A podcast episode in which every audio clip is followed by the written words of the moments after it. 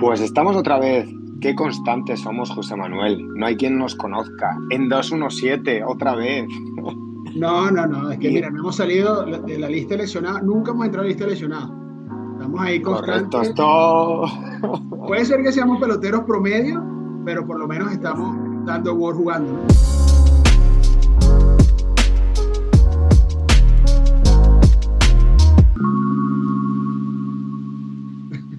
Exactamente, nosotros ahora mismo ya podemos aspirar a ser algo más. Y como el otro día hablé con Jesús de equipos que habían empezado un poco mal la temporada, pues José Manuel se puso todo envidioso y dijo, vamos a hablar de peloteros que han empezado mal el año, mm, hasta qué cierto punto nos preocupa y no, y cuando pues hemos preparado el programa y José Manuel me mandó nombres y tal, yo voy a empezar por un sitio que no sé si vas a estar de acuerdo o no, ahora me lo dices José Manuel, y es que eh, tenemos que pensar que no tenemos toda la información disponible. Entonces, a mí me gusta, eh, yo he ido cogiendo cada nombre que me has mandado y he dicho, pues eh, aquí me parece más que es esto y en este otro caso puede ser más esto otro, partiendo de que nos falta mucha información y tanto la toma de decisiones de los equipos, que lo decimos mucho, como el rendimiento de los jugadores muchas veces, pues hay circunstancias que pueden ser desde índole personal a lesiones que no se han hablado públicamente, a circunstancias un poco especiales que eh, nosotros eh, hablamos mucho con el work, en el dato, con todo esto, pero estamos hablando de personas. Entonces, eh, quiero empezar por ahí. Y sé que a ti te gusta ese punto de vista, José Manuel. Por supuesto, por supuesto. Sí, aquí hay unos nombres que, que quizás hay algo que desconocemos, estoy totalmente de acuerdo contigo. Y, y, y otra cosa, es que si no hay nada diferente a lo que desconocemos, eh, a lo que podemos sospechar, ahí sí me preocuparía bastante, ¿no? En, en este momento apenas va un mes de temporada y, y, todo puede cambiar. Pero, pero sí, si no hay un tema de lesión, si no hay un tema personal o si no hay algún otro, eh, alguna otra influencia externa, eh, yo creo que esos peloteros pueden volver otra vez a su nivel y, y, y todo, va, y todo va a mejorar nuevamente. Ahora voy a decir, eh, es que igual lo que no o perdemos de vista es que lo de Mike Trout no es normal. O sea, y que Mike Trout siempre, eh, no me acuerdo de los datos exactamente y no creo que sea importante, pero si tú coges las 10 temporadas últimas de Mike Trout, es que son una barbaridad a nivel de rendimiento, pero que un pelotero sea tan constante en el rendimiento entra por donde me gustaría introducir este tema, que es decir, Vamos a hablar, por ejemplo, de Jazz. Pues la gente dirá que este año no está jugando al nivel MVP que jugó el año pasado, pero lo que no está jugando bien es, no es que Jazz esté jugando mal, es que está jugando mal en comparación con su nivel habitual. No es que Jazz ahora mismo no sea un buen jugador MLB. Correcto, correcto. Y te queda, y te queda también ese, quizás la temporada del 2022 fuese eh, outlier, ¿no? Ese, ese punto que, que, que está fuera totalmente de la curva eh, y, y, creo que la gente, por ese, por ese sesgo de lo, de lo más reciente, eh, piensa que ese es el George de siempre. Y, y, no, es muy difícil tener una temporada así repetidas veces. Al menos que sea eh, Barry Bonds en los 2000 y ya sabemos que, cuál era eh, o, o, cuál era uno de los factores primordiales, pero no quiero hablar de eso en ese momento, eso no viene al caso. Pero es difícil poder mantener esa consistencia y tener una temporada varias veces como la que tuvo Aaron George el año pasado. Eh, para mí, otro, otro factor allí con Aaron Judge es que tuvo que jugar centerfield mucho tiempo. Eh, también había presión. Eh, bueno, el hecho de jugar centerfield también lo desgasta un poco, porque no es lo mismo jugar centerfield que jugar right field o que jugar eh, DH, la preparación es diferente, eh, incluso el approach que tienes en, en, el momento de hacer tu, tu, tu, tu entrenamiento antes de los juegos, eh, tu, tu batting cage, hacer toda tu, tu rutina cambia cuando eres centerfield y cuando eres DH. Entonces, eh, eso posiblemente pudo haber afectado la forma en que, en que George comenzó la temporada, que para mí mm, es una temporada también muy buena, solo que, como decimos, eh, va, eh, la gente piensa que George va a repetir todo lo que hizo en 2022 y eso, y eso realmente es muy, muy poco probable. Pues mira, últimamente estaba siendo no crítico, pero diciendo cosas de los Yankees, bueno, pues como hablamos un poco, como hablamos mucho de ello, pues unas veces estás en tendencias mejores y otras peores. A mí el partido de anoche, por ejemplo, con sus eh, problemas y que lo has perdido, pues me parece que el equipo compitió contra ahora mismo uno de los mejores equipos de la MLB y sin muchos de tus mejores jugadores. Y eh, tú al final, solo el hecho de añadir un jugador como Volpi, que te da la sensación de que puedes establecer un solo stop para muchos años, que te ponga 5 o 6 de War consistentemente, eh, ya me parece una temporada que merece mucho más la pena que cosas que se están haciendo los últimos años en los Yankees, que estabas jugando un poco con jugadores de perfil de 4A que te estaban dando un poco más de lo que tú te esperabas, como por ejemplo Ursela, eh, pues ese perfil de jugador, pero que tú luego llegas rápidamente a la conclusión de que con eso no te da para ganar. Yo creo que esto va a poner buenos jugadores. Me pasa con el caso de Bader. Yo creo que el tema de Bader en el center field, cuando vuelva Jazz, te soluciona ese problema que tú has dicho, que ya te da eh, poner muy buenos jugadores en el campo y encima en posiciones de defensiva relativamente claves para el equipo. Eh, lo mismo que yo siempre fui muy crítico con tener a Gary Sánchez de catcher y el tema de encontrar un catcher como Treviño que te dé una, una defensiva tan sólida en una posición en la que yo creo que el 80% de la evaluación de un jugador tiene que ser la defensiva, pues yo creo que el equipo es muy bueno y que en el momento que se normalicen ciertas cosas va a funcionar. Pero, por ejemplo, de estos nombres que más me han dado, yo creo que agruparía un pitcher y un bateador en un punto, que es el tema de la lesión en la espalda de Carlos Rodón, que suena raro como un equipo puede firmar a un jugador con ese problema. Yo te digo desde una persona, persona que tiene una lesión en la espalda, es que la evaluación de las lesiones de espalda es puñetera. Porque en un examen médico, si tú no dices nada, no tiene por qué salir nada hasta que no sea una percepción personal tuya que dices, no, yo es que la espalda me limita mucho y la espalda es algo muy limitante. Pero es que me pasa lo mismo con Carlos Correa, que evidentemente detrás de lo que pasó con San Francisco y los Mets, algo habría. Te quiero decir que puede ser que Carlos Correa sí que tenga algo físicamente que realmente sea difícil pensar que siendo un peloterazo tremendo pueda a largo plazo mm, físicamente estar a un nivel alto. Entonces, a mí el tema de Carlos Correa, por ejemplo, sí que me preocupa un poquito. Sí, yo por, por el caso de, de, Rodón, a mí sí me sorprende eso que sucedió, ¿no? Eh, que no se haya no sé, lo sé porque es una lesión, una lesión crónica. No estamos hablando de una lesión que eh, sucedió en el sprint training o que sucedió en enero, que sucedió en febrero. Una lesión crónica, una lesión que debe tener eh, más de seis meses, un año, dos años. Pero tú crees que Boras en este proceso y el jugador van a ser 100% sinceros con eso? Claro, pero fíjate, ese, Boras también maneja a Carlos Correa, y Carlos Correa tuvo dos failures, eh, dos fallas en, en, su, en sus exámenes médicos, ¿no? Entonces, bueno, no sé, es que, es que también hay... Pero es que yo creo, yo creo que, no es, que, que, no es lo mismo eh, estar mal de un tobillo. Que se ve porque tiene una placa, tiene una placa, obviamente, tiene una placa, claro. Que estar mal de la espalda, que es una cosa un poco más subjetiva. Que es una radiografía, yo creo, ¿eh? exactamente. Yo, yo, exacto, yo también digo lo mismo. Yo, yo no, yo cuestiono un poco el hecho de que no se haya podido. No, no, sí, si, a los, si a los Yankees nos van a matar por eso, o sea, seamos claros, como, como Carlos Rodón este año eh, puede pasar de héroe a villano, puede pasar que le lleves una temporada de descansado, el equipo se meta en playoff, a mitad de año él te llegue, te lance 120 innings muy buenos y en playoff juegue muy bien y todo el mundo se le va a olvidar esto, o puede ser que a Casman le estén insultando en tres meses por, por haber firmado Rodón lesionado. Claro, y tampoco es el fin del mundo, porque no es que esta lesión sea, no conozco la lesión, no sé si es la misma, no sé qué es lo que sucede acá, pero eh, tú tienes peloteros que han jugado con lesiones crónicas en la espalda, tú tienes a un Kershaw todavía rindiendo con lesión crónica en la espalda.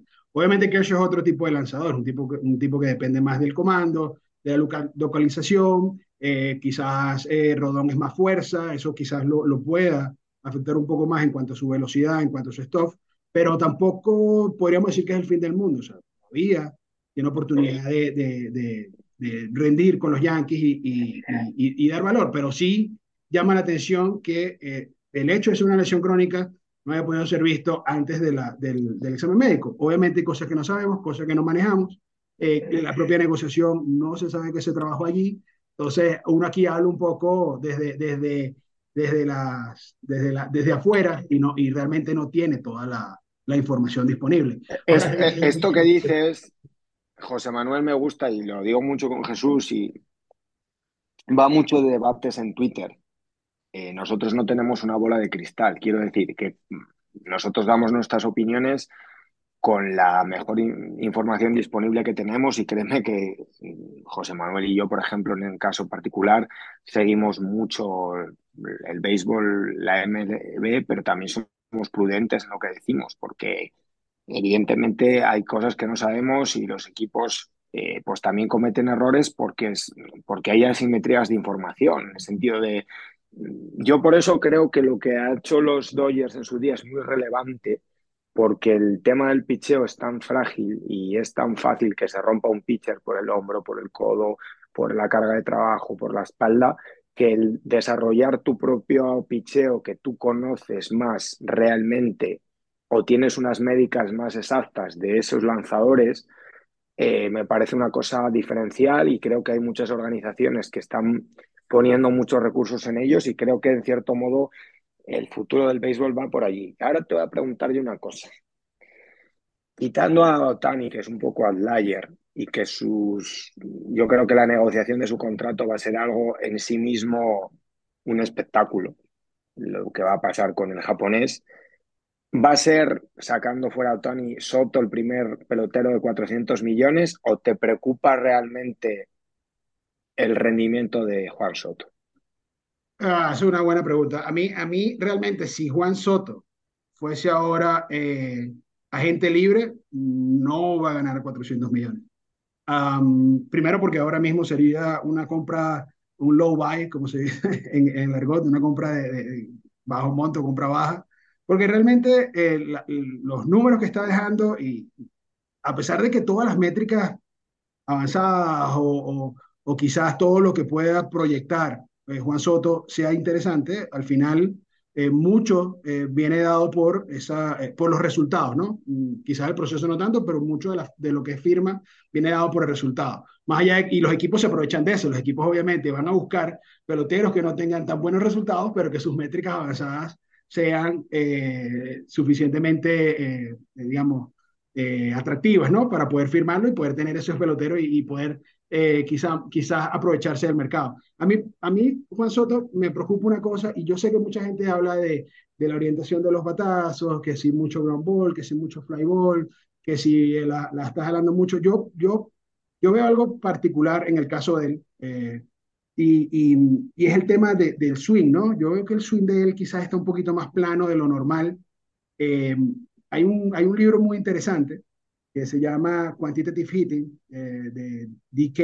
Willerson. Eh, él habla un poco eso del, del, del ángulo del swing a la hora de, de, batear, ¿no?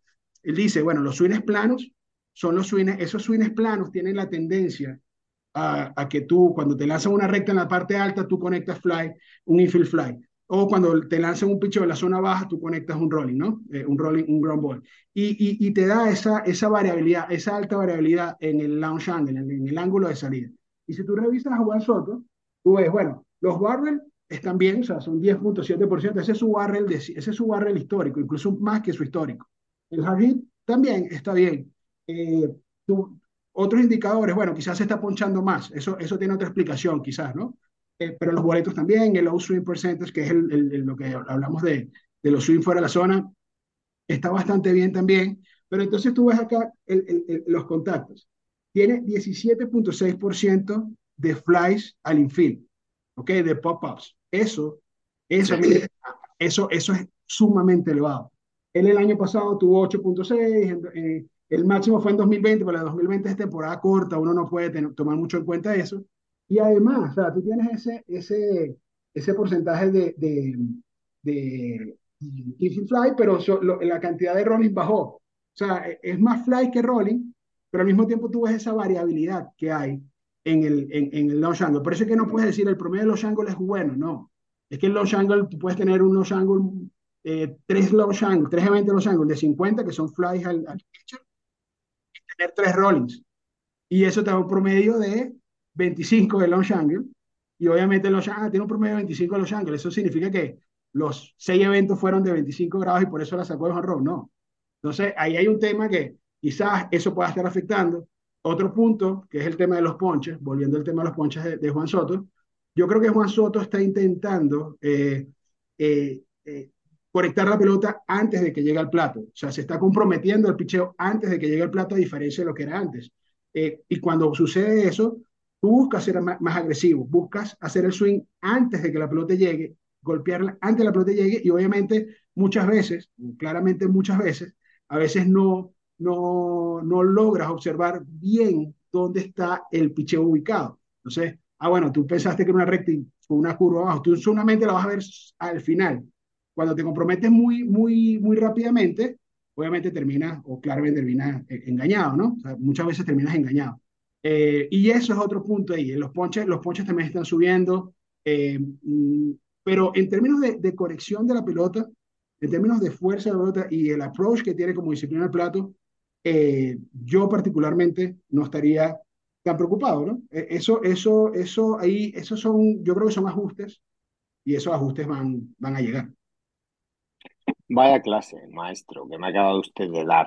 Estimado, a ver, digo, estoy de acuerdo en todo, excepto en una cosa. Yo creo que sí que sacaría el contrato porque hay algún equipo que si él está en agencia libre va a estar muy desesperado. Y te digo cuál. Por ejemplo, San Francisco Giants, que este año pues yo creo que se le ha caído un poco el equipo porque él apostó mucho en la agencia libre por un nombre importante como Jazz, otro como Correa, y no fueron capaces de pescar ese pez.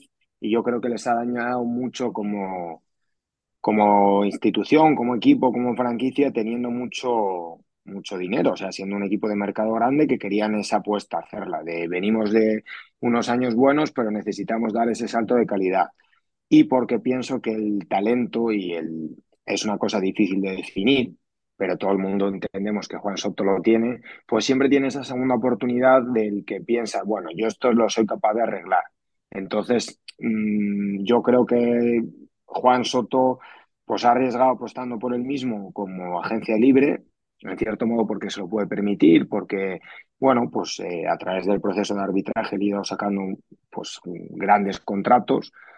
Y bueno, pues la verdad que sí que es verdad que algo hay, que no es el Juan Soto que todos esperamos, pero bueno, yo pienso que lo va a acabar arreglando y sin embargo, mira, me preocupa más eh, no lo han arenado, porque me está dando la misma sensación que me dio en su día eh, Evan Longoria en su etapa final en los Reyes todo lo que ha venido posteriormente, que es un pelotero que por jugar la tercera base a un nivel en la defensiva, probablemente uno de los mejores de todos los tiempos, no lo sé porque no he visto tanto béisbol y no me gusta comparar cosas que no he visto, pero vamos, todos tenemos en cuenta que Arenado solo te va a poner Ward ya solo por la defensiva que juega. Pero me da la sensación de que como, pelot como bateador el año pasado estuvo por encima de su nivel y no es lógico el nivel que está teniendo. También digo, no sé si hay algo raro en ese equipo que no está jugando bien la gente, aparte de que yo creo que el principal problema lo tiene San Luis por el lado del picheo, pero sí que me preocupa más Nolan Arenado que, que Juan Soto, la verdad. Sí, y, y ahí, ahí volvemos al punto. Eh, si no está pasando nada, si no está pasando nada, si no está lesionado, o, o, si no hay nada allí extraterreno que esté molestándolo, eh, sí me preocuparía sus números, ¿no? Me preocuparían bastante, porque realmente tienes allí, eh, está teniendo el peor, peor porcentaje de ponche de su carrera, ¿ok? Y él el año pasado fue a Driveline, y en Driveline tuvo, en Driveline es esta, esta, esta, ¿cómo lo llamamos, eh, Alex?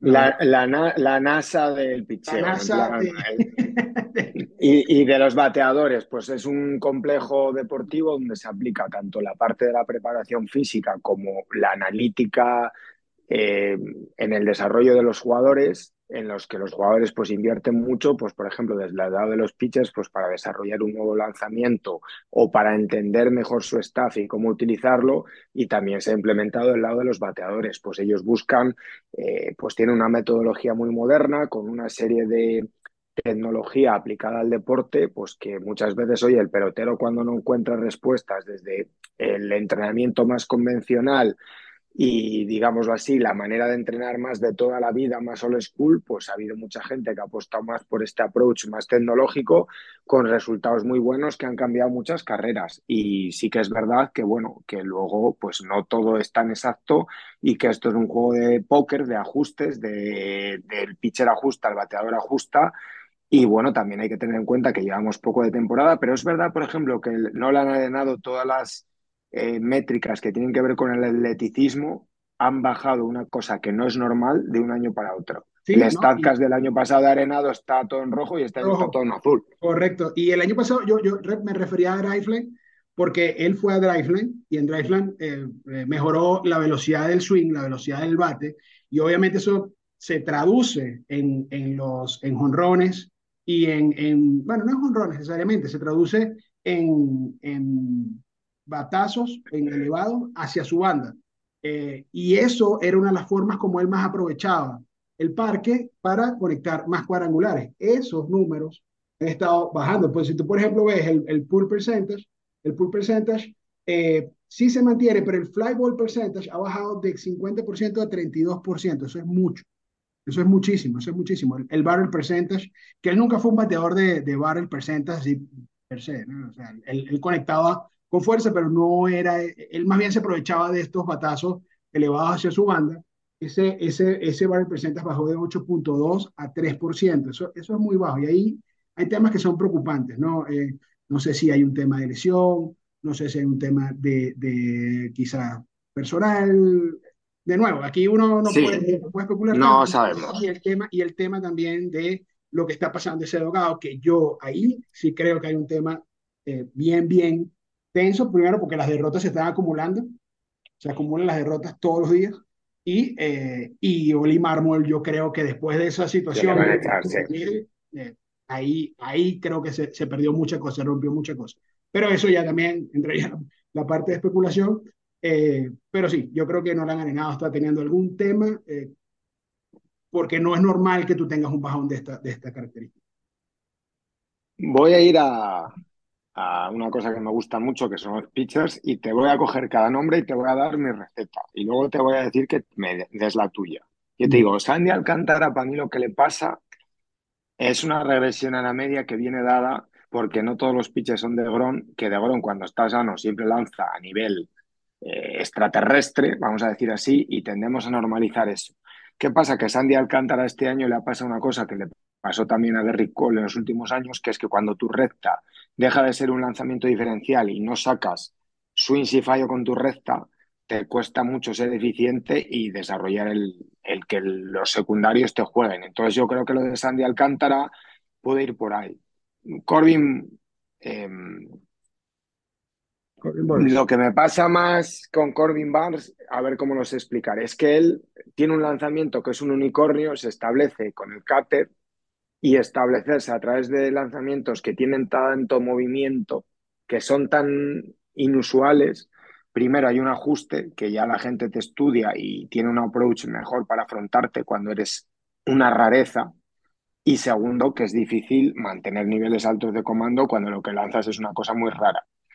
Dylan Cis. A mí me parece que Dylan Cis es un frame muy pequeño, o sea, es un pitcher pequeño físicamente, y que es muy difícil mm, mantenerse estable en tus mecánicas cuando igual tienes que lanzar a un porcentaje tan fuerte de tu nivel de esfuerzo. La receta que puse aquí para Scherzer, que yo la pensé, es que los años nos pasan para todos y que cuando te pasa también algo, pues como que te cuestionan tu ética, etc., por lo que le pasó de la sanción y todo esto, pues hombre, por mucha experiencia que tengas y, y mucha fuerza mental, pues te tiene que hacer daño. Y lo de Cortés me parece una regresión a la media, también viendo mucho los partidos de los Yankees. Está lanzando una milla o dos menos que el año pasado a veces. Puede ser que el ser un pitcher que nunca haya asumido tantas entradas como estos dos últimos años, pues le pase un poco de factura, que tenga una pequeña lesión. Sí que es verdad que no, sale, no hace esta salida que dicen que tiene un tema en la garganta el lunes, pero no tiene por qué que no tira hasta el lunes, pero también digo que no tiene por qué ser verdad. Los Yankees tienen un amplio historial de mentir cuando hablan de las lesiones, pues porque como es lógico quieren defender a, a sus jugadores y me parece del todo correcto. Que luego en Twitter te atizan porque dicen, mm, le dolía la garganta y el martes me dices que le tienen que hacer la tomillón, ¿sabes? Que puede pasar perfectamente. Pero bueno, yo entiendo que Boone mm, hay muchas cosas que se le critican y yo creo que Boone hace una cosa que no ha hecho Oli Marmon, que es defender muchas veces a sus jugadores de puertas afuera. Yo creo que las recetas un manager las tiene que dar en casa, decir, oye, esto no lo puedes hacer así, pero que si no defiendes a tus jugadores hay un momento que los jugadores dejan de creer en ti. Entonces, bueno, yo es la receta de los que me has mandado y las respuestas que yo tengo. bueno, sí, está perfecto. Yo creo que el, tema con Sandy Alcántara me parece que em, hay un poquito de, localización en, sus picheos, ¿no? Y, eso en la regresión a la media es muy, muy claro. Eso sucede con todos los jugadores del planeta, eh, llámese como se llame. Eh, y, quizás el año, el año pasado fue un, un outlier para él. Eh, sí, le, han empezado. Yo digo que en cuanto a velocidad, tú ves esto, ves, ves la calidad de los picheos.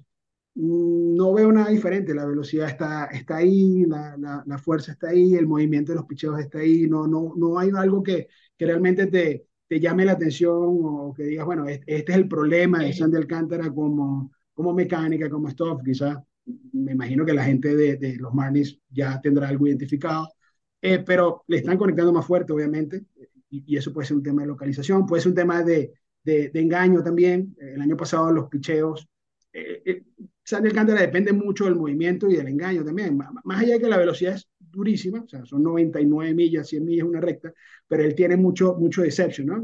Eso del engaño, porque él utiliza bien el sinker y el cambio, eh, todos los dos van hacia, hacia, hacia la mano de lanzar, eh, solo que uno cae más que el otro y tiene mucha menos velocidad, como es el caso del, del, cambio. Y, el slider, eh, digamos que tiene la misma tunelización que estos dos picheos, pero rompe hacia el lado del guante. Entonces hay, mucha, hay, hay mucho, mucho engaño en cuanto a sus movimientos. Y, creo que eh, quizás eso esté afectando también. Ese engaño que antes tenía no lo está teniendo ahora. Está teniendo problemas con los zurdos.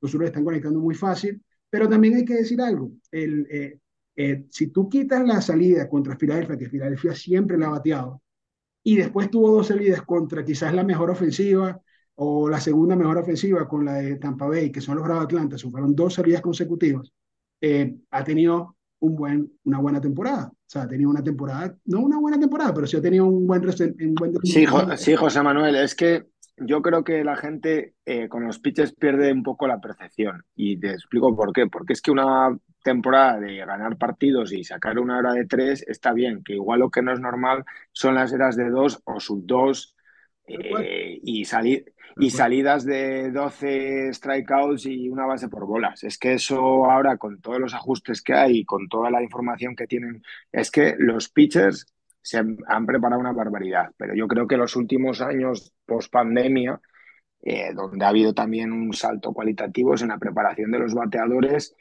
y cada vez se tiene un approach más científico hacia batear y... Y todas las estadísticas, tú sabes todo lo, del, claro. todo lo del pitcher, o sea, tú sabes todo lo del pitcher. Y el bateador está preparado, el, el, el es donde yo el bateador, pero digamos que, que, están en condiciones similares ahora para enfrentar a un, enfrentarse uno al otro. Antes no, antes había mucho más. mi amigo Corbin Barnes, que, sí, que siempre ha tenido unos problemas horribles con ese nombre. ya me pasó antes, que siempre se me va Corbin Barnes.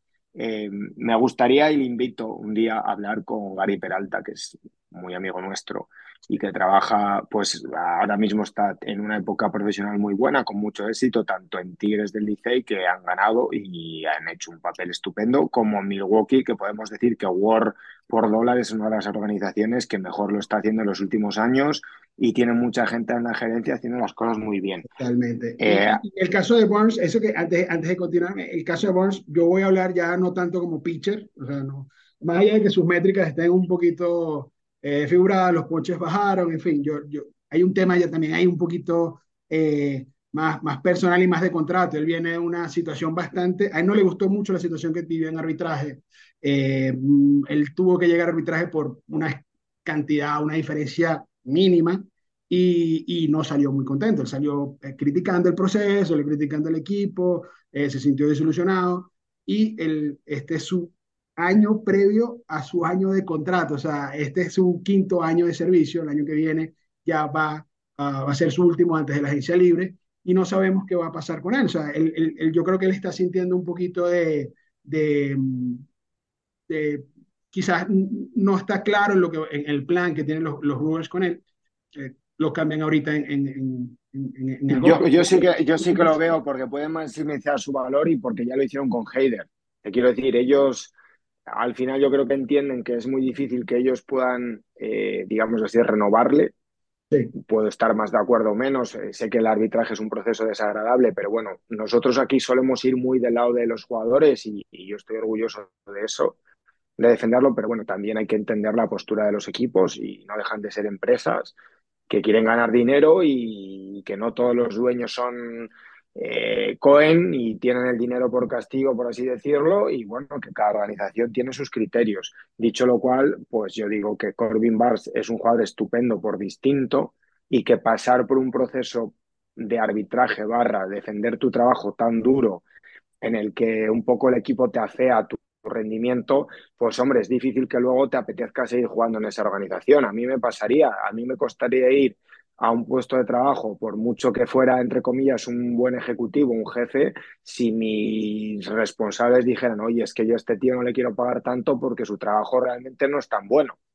Y cuando me dice que lo, que lo estás haciendo muy bien y me pones en los, me pones en los billboards allí en, la, en, la, las tablas fuera del estadio y yo soy tu estrella y eso, y eso yo sé que va a afectar. Pero hay otro punto, a, a, a, los, a los Brewers no les tiembla el pulso en cambiar, así estén en, competencia, a cambiar a peloteros porque tienen que buscar otros prospectos. O sea, ya pasó con el tema de, de Josh Hader.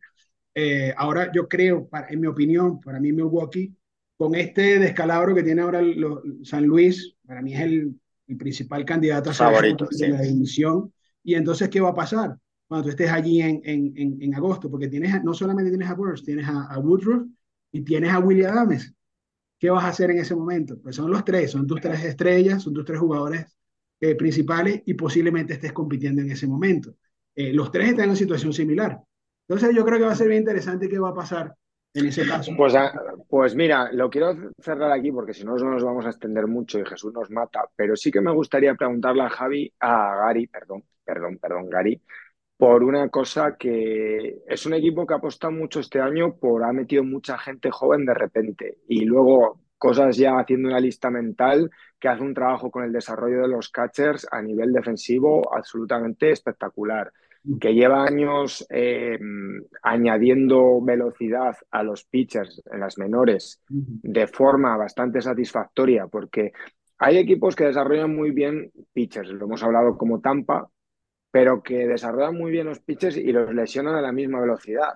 Y sin embargo, mm, yo creo que el approach de Milwaukee, pues me gustaría un poco saber dentro de lo que te, se te pueda contar, que yo sé que Gary alguna vez como se habla con él, pues hay, hay cosas que no se pueden hablar, pero me parece una organización muy interesante y muy interesante sobre todo para cómo nos gusta a nosotros hablar de béisbol y por lo que hago esto, que cada vez me divierto más, José Manuel.